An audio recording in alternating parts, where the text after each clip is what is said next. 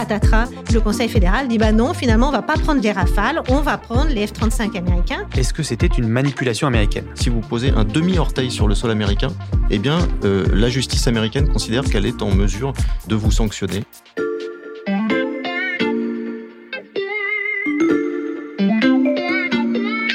Salut, c'est Xavier Yvon. Nous sommes le jeudi 30 septembre 2021. Bienvenue dans La Loupe, le podcast quotidien de l'Express. Allez, venez, on va écouter l'info de plus près.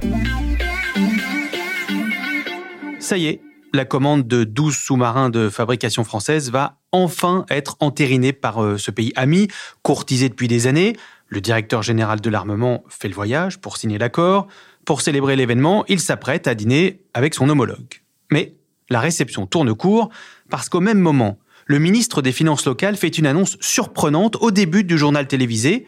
Le programme d'achat de sous-marins est purement et simplement annulé. Je vous laisse imaginer l'ambiance autour de la table et ça vous rappelle forcément quelque chose. Douche froide cette nuit, le Premier ministre australien torpille l'accord portant sur l'achat de 12 sous-marins. Voici le sous-marin français que les Australiens avaient promis d'acheter. La presse en parlait comme le contrat du siècle. Emmanuel Macron et Joe Biden sont convenus que des consultations ouvertes entre alliés auraient permis d'éviter cette situation. Sauf que, pas du tout.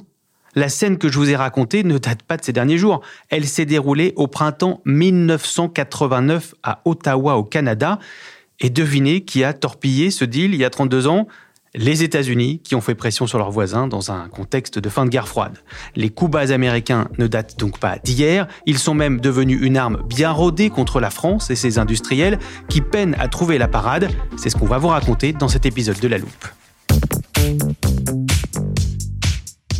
J'accueille en studio Béatrice Mathieu et Pascal Pogam. Salut à tous les deux. Bonjour. Bonjour Xavier. Vous êtes alliés à la tête du service économie de l'Express. Pas de coups bas entre vous? Jamais. Loyauté extrême. Alors, il n'y a pas de coup bas euh, entre amis. Il peut y en avoir entre alliés mais pas entre amis. C'est noté. Avant de commencer, je m'adresse à nos auditeurs. Vous avez beaucoup entendu parler de l'affaire des sous-marins australiens, qui a pris de court Naval Group, mais aussi des dizaines de sous-traitants français euh, installés dans le Pacifique. Alors, on va pas vous la raconter à nouveau dans ce podcast. Ce que je vous propose pour commencer, c'est un voyage dans le temps et un tour du monde, oui, en même temps. Euh, vous êtes prêts, Pascal et Béatrice? Tout à fait. Allez, on y va. Alors, c'est parti. Ce podcast a donc commencé au Canada à la fin des années 80. On avance un peu dans le temps et on traverse l'océan Pacifique. Béatrice, nous sommes à Singapour en 2005. On est à Singapour et là, euh, de nouveau, le pays veut euh, remoderniser euh, sa flotte et donc lance un appel d'offres. Donc il y a les Rafales français, il y a des avions américains qui sont en face. C'est des discussions qui durent des mois. On analyse en fait les qualités des uns et des autres et finalement les avions français sont très bien euh, positionné pour euh, plein de raisons, coûts, euh, fonctionnalités, voilà. Et puis patatras, au dernier moment, en fait, la commande tombe et on apprend par la suite que effectivement, ce sont les F-15 Eagle de Boeing qui remportent le contrat. Donc des avions américains. Donc des avions américains.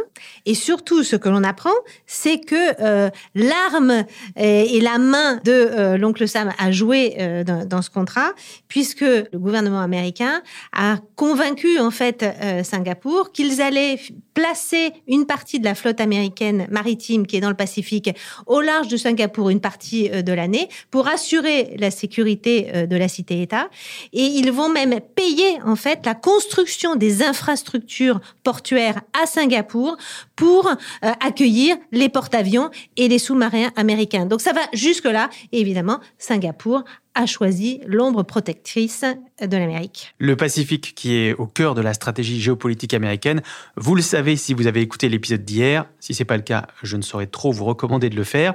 Mais revenons-en à nos débâcles françaises. On va à nouveau faire un bond dans le temps, cette fois jusqu'en 2015, direction l'Europe et plus précisément la Pologne.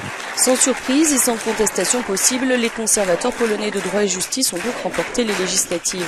Cette année-là, le parti droit et justice s'impose dans les urnes. Euh, Béatrice, quel est le rapport avec l'industrie de défense française? Mais Tout, parce qu'en fait, il y avait, avant ces élections, il y avait un contrat qui, là, avait été signé.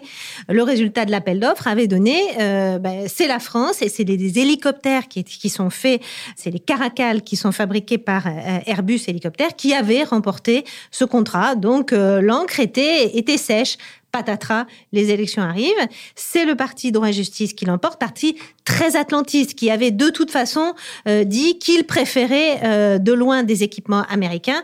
Et pourquoi? Parce que là encore, il y a la promesse en fait de protéger le pays. Là, c'est pas euh, la Chine, c'est la Russie proche qui effraie la Pologne. Et là encore une fois, ça a joué dans le choix industriel. Bon, alors de Pologne, on se déplace moins loin sur la carte et dans le temps. Notre dernier coup bas se passe en Suisse, pas plus tard qu'au mois de juin dernier. Oui, c'est en juin dernier. Là, euh, la Suisse a aussi décidé de moderniser une partie de ses avions euh, de, combat. Et là, on porte, ça portait sur une trentaine euh, de rafales. Là encore, les appels d'offres durent très très longtemps. Le Conseil fédéral, au printemps dernier, dit bah, les rafales, nous, ça nous va, on préfère cette technologie-là. Et puis, il y a une réunion à Genève, réunion qui a lieu entre Joe Biden mhm. et Vladimir Poutine. Et pendant ce voyage, Joe Biden en profite pour faire un lobbying très intense sur la qualité de ses avions de chasse et des fameux F-35. Ça, c'était mi-juin. Et la réponse arrive le 30 juin. And the winner is le F-35, celui que l'on surnomme la Ferrari des airs. C'est donc le jet américain de Lockheed Martin. Le Conseil fédéral dit, bah non, finalement, on va pas prendre des rafales, on va prendre les F-35 américains. Et là, avec un argument qui a fait bondir tous euh, les, les, experts du secteur en disant, mais ces avions, ils coûtent beaucoup moins cher. Alors qu'il y a des tonnes et des tonnes de rapports euh, qui sont faits aux États-Unis et au Congrès américain pour dénoncer en fait, le, le coût monstrueux de ce programme militaire. Notre périple commence à ressembler un peu au film Un jour sans fin. Pascal, c'est un éternel recommencement. Oui, c'est un éternel recommencement. Et puis, euh, la force des Américains, c'est de se renouveler aussi dans les pratiques euh, qui leur permettent d'emporter des contrats. Euh, ce qu'on note avec les Américains, c'est qu'ils sont aussi très forts, même quand ils ne sont pas en première ligne dans les contrats. Je pense à un, contrat qui remonte aux années 2000 et qui n'était pas dans l'armement, mais dans le nucléaire. On évoquait aussi à l'époque le contrat du siècle pour la remise de deux réacteurs nucléaires EPR à Abu Dhabi. À l'époque, il y avait une équipe de France du nucléaire constituée par Suez, Total et Areva. Les Américains, euh, on l'imagine bien, Abu Dhabi, c'est leur jardin. Les Américains ont suivi de très près ce qui se passait dans cette compétition et se sont arrangés pour nommer des personnalités à des échelons euh, clés euh, des autorités abu dhabiennes. Ils ont nommé un Américain à la tête de l'autorité de contrôle. Ils se sont débrouillés pour nommer des Américains dans, un, dans tout le tissu des équipementiers qui étaient concernés par ce contrat-là.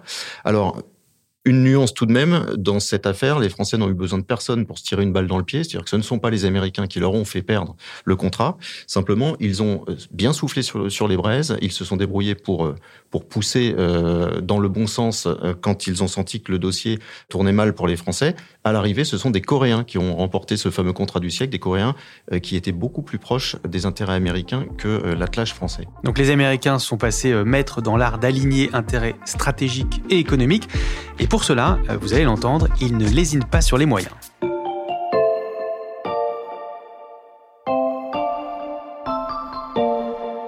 Je ne vais pas filer la métaphore du match de boxe, on l'a déjà fait dans un épisode précédent, mais quand même, pour emporter des contrats d'armement, tous les coups sont permis côté américain. Et l'une de leurs armes secrètes, ça s'appelle les FMS. Euh, Béatrice Pascal, vous nous expliquez? Alors, FMS pour Foreign Military Sales. Alors c'est un, un, outil que les Américains possèdent et utilisent à merveille dans le secteur de la défense. Comment ça marche? Comment on fait nous? Quand euh, euh, Naval Group euh, discute directement avec le gouvernement australien C'est une, une, discussion qui se fait d'industriel à, à, à, État. sachant que bien sûr effectivement l'État français était aussi dans la boucle, mais le deal il se fait entre un industriel et un État. Dans le cas des FMS, le pays acheteur négocie directement avec le Pentagone américain qui va acheter lui-même euh, le matériel auprès de l'industriel américain. Donc le Pentagone joue le rôle d'intermédiaire. Voilà, c'est ça. Euh, alors pourquoi? Il y a trois avantages.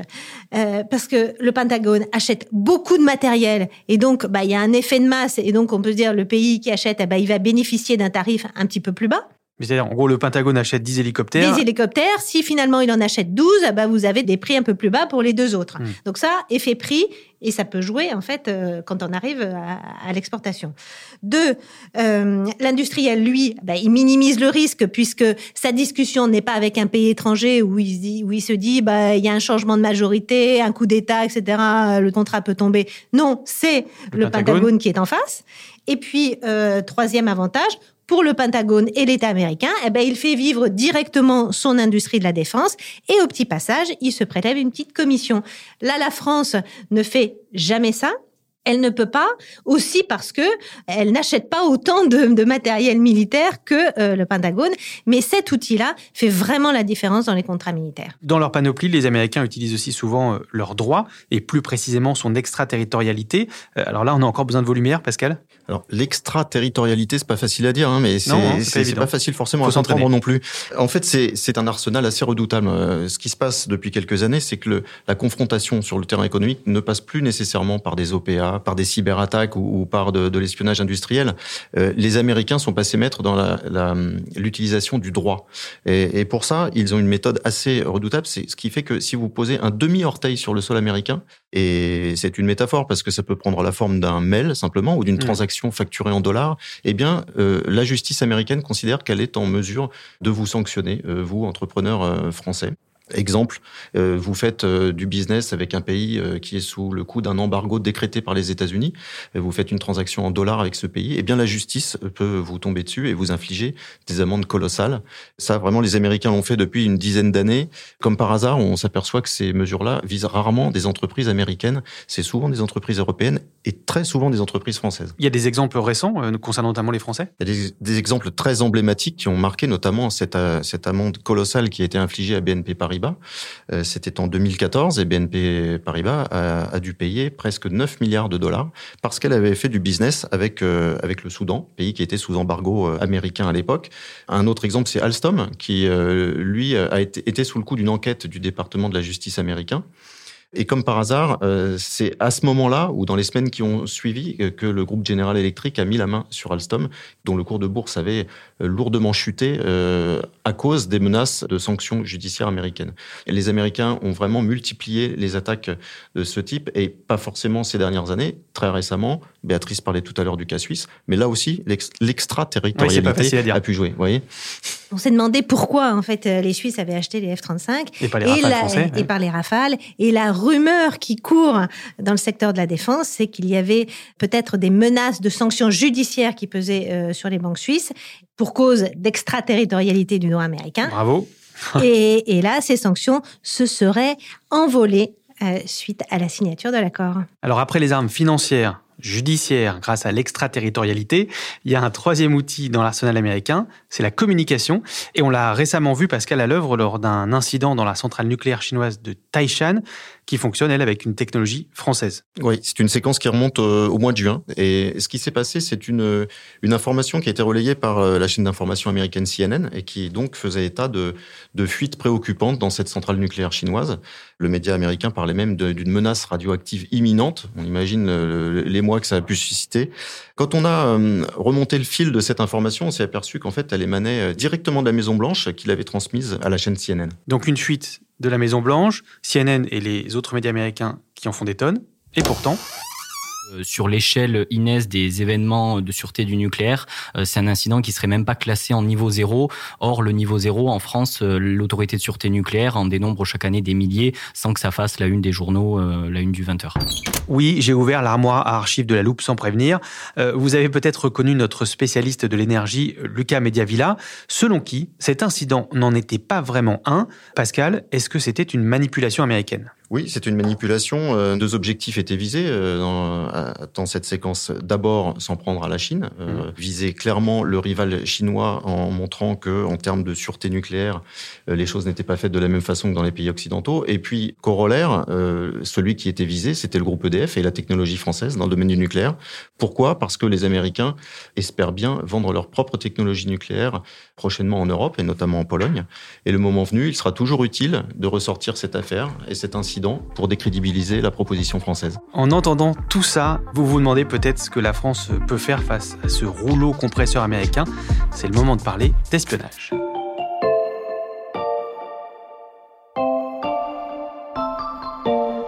Pascal, comment on explique que la France n'ait pas mieux anticipé les différents coups bas des Américains et notamment donc ce fiasco des sous-marins australiens? C'est vrai que c'est assez incompréhensible. On se dit qu'il euh, y a forcément eu des signaux faibles et que tant au niveau politique qu'industriel, euh, ce fiasco euh, devait se sentir depuis des semaines et sans doute des mois. Quand on interroge les protagonistes de l'affaire, ils disent tous qu'en réalité, la France, de ce point de vue-là, a un vrai angle mort dans sa façon d'aborder ces sujets délicats. C'est que, contrairement aux Américains, elle ne peut pas s'appuyer sur des services de renseignement totalement impliqués sur les sujets économiques. Pour une raison que tout le monde pourra comprendre, c'est qu'en Europe, on estime que les trois quarts des effectifs euh, des services de renseignement, et c'est particulièrement le cas des services français, sont impliqués dans la lutte antiterroriste et non pas sur les sujets économiques. Hmm. Ça fait une différence euh, majeure avec ce qui se pratique aux États-Unis et au Royaume-Uni notamment, où les services de renseignement font corps avec les entreprises et, avec euh, les, services diplomatiques pour préserver les intérêts nationaux. Donc la France n'est pas vraiment au point en ce qui concerne l'intelligence économique. Est-ce qu'elle met quand même en place des stratégies pour éviter de se faire passer devant à chaque fois par les Américains? Alors il y a une lente mue euh, qui fait jour en France, mais depuis euh, finalement quelques années. Sur un point, euh, par exemple, très très emblématique, c'est la protection de nos entreprises stratégiques en France d'investissements étrangers qu'on pourrait qualifier de prédateurs. Là, il y a une cellule qui a été créée il y a quelques années, d'ailleurs par Montebourg, et qui a été renforcée au fil des années, qui est à Bercy et qui scrute en fait tous les investissements étrangers dans des secteurs qu'on va qualifier de stratégiques. C'est euh, les réseaux d'eau, c'est évidemment la défense, c'est aujourd'hui la sécurité alimentaire, c'est l'intelligence artificielle, voilà. Et donc là, à chaque fois que bah, il y a une pépite française qui, euh, il y a une boîte qui est étrangère, chinoise, américaine, euh, voilà, qui fait des démarches pour racheter cette entreprise, eh bien le dossier passe au crible euh, de Bercy. Ça, c'est une avancée énorme et c'est un outil que l'on a copié des Américains parce qu'aux États-Unis, ils ont un, un organisme qui s'appelle le CFIUS. CFIUS is the Committee on Foreign Investment in the United States. Et alors, l'AMU, elle s'opère aussi au niveau européen, parce que depuis un an, sur le modèle de ce qui est développé en France, eh bien, il y a une cellule en Europe qui est chargée de regarder bah, tous les investissements étrangers qui sont faits dans ces secteurs stratégiques. Le, moyen de parer les coups bas américains, Pascal, ce serait donc forcément de passer par l'Europe? Ça me paraît évident, passer par l'Europe, parce que tout le monde a compris que la voix de la France pesait de moins en moins face aux, géants américains et chinois. Ça passe aussi par un changement de logiciel. Béatrice a parfaitement euh, décrit le, dispositif qui existe, qui est plus sur un mode défensif. Euh, il faut passer à une phase contre-offensive, voire offensive. De, c'est ce que pensent la plupart des spécialistes en disant il faut non seulement se défaire de la naïveté qui nous caractérise, mais il faut aussi se doter d'outils qui nous permettent d'anticiper collectivement euh, les menaces qui se profilent. Et là, pour pour répondre à ta question, ça ne peut passer euh, que par une réponse européenne. Et cette réponse euh, contre-offensive européenne, elle pourrait prendre quelle forme? Eh bien, elle pourrait prendre la forme d'un outil anti-coercition qui va être présenté en fait par la Commission européenne début décembre.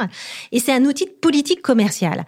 Très clairement, il y a un pays qui décide de euh, mesures discriminatoires à l'égard d'un autre pays européen ou d'un secteur. Eh bien, l'Europe là aura la capacité eh bien, de mettre des droits de douane de 25, 50%, 100% sur euh, les produits venant de ce pays-là. Donc, on assume enfin une guerre commerciale, ce que font les États-Unis depuis très très longtemps. L'Union européenne fera peut-être la force pour contrer les coups bas américains. Merci euh, Béatrice et Pascal. Merci. Merci. Béatrice Mathieu et Pascal Pogam, je rappelle qu'on peut lire euh, vos articles, vos décryptages économiques sur le site de l'Express. Et on peut retrouver aussi le dossier intitulé La France, poids plume en une du magazine cette semaine. Il est arrivé dans vos kiosques aujourd'hui. Pour ne rater aucun épisode de La Loupe, pensez à vous abonner sur votre plateforme d'écoute, euh, par exemple Spotify, Apple Podcast ou Podcast Addict. N'hésitez pas à recommander La Loupe autour de vous ou à nous à notre adresse loupe at l'express.fr. Cet épisode a été fabriqué avec Louis Coutel, Margot Lanuzel, Mathias Pengili et Lison Verrier. Retrouvez-nous demain pour passer un nouveau sujet à la loupe.